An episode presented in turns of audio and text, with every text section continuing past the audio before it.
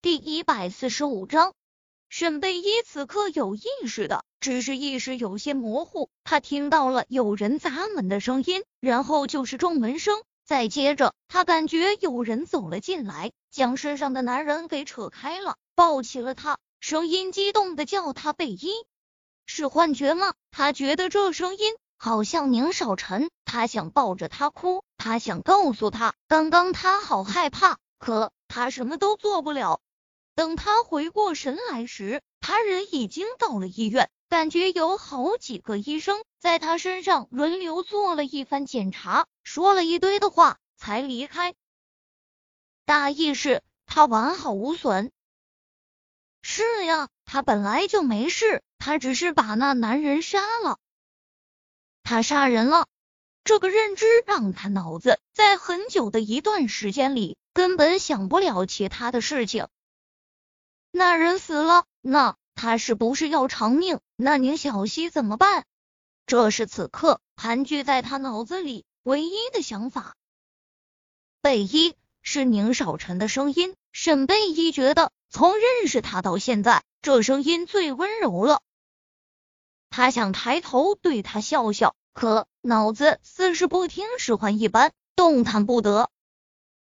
贝依，你看着我，沈贝依。我是宁少臣，他感觉有双手大手在他的双肩摇晃着，看着那双无神的眼睛，宁少臣的眸子里的冷意让人不敢直视。坐在床沿，他将沈贝依拉入怀中，修长的大手抚摸着他的后背。贝依，那个畜生没有死，但我会让他生不如死。那男人没死，他没杀人。僵硬的身体明显松软了许多。宁少臣搂着他身体的手紧了又紧。我在这，不要怕。宁少臣从来没有哄过谁，包括宁小溪，所以这一刻他竟是有些手足无措。沈贝依的精神在瞬间放松后，他就晕了过去。贝依，贝依，医生。宁先生，他这是紧张过度后的突然放松引起的，休息会啊，应该就会没事了。您放心。医生低头说着病情，从始至终不敢抬头看面前男人的脸色。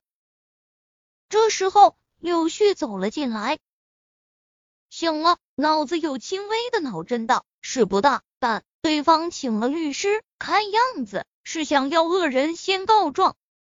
柳絮的神情看似有些沉重，宁少臣的眼里却闪过一抹冷意。告状也要看他有没有那本事，敢碰他的女人。看来他最近对人真是太仁慈了。高小姐在门口吵着要见你。宁少臣回头看了看还昏迷的沈贝依，你在这看着，我去去就来。少臣。怎么会发生这样的事？沈姐她有没有事？我表哥那人真是畜生都不如，怎么能做出这种事？高文看到宁少臣出来，直接双手握着他的双臂，紧张的问道。宁少臣明显有些惊讶，高文此刻会站在沈贝依的立场上讲话，垂眸将他轻轻推开，脸色平静的看着他，刚醒了又晕过去了，估计也是被吓着了。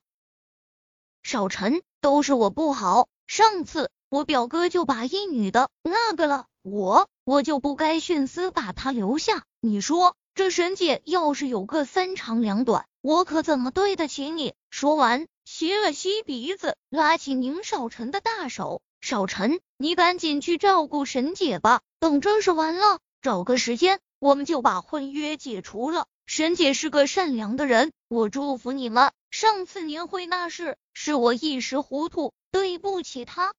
说完这个，他抬起白嫩的手，抹了抹眼帘下的泪水。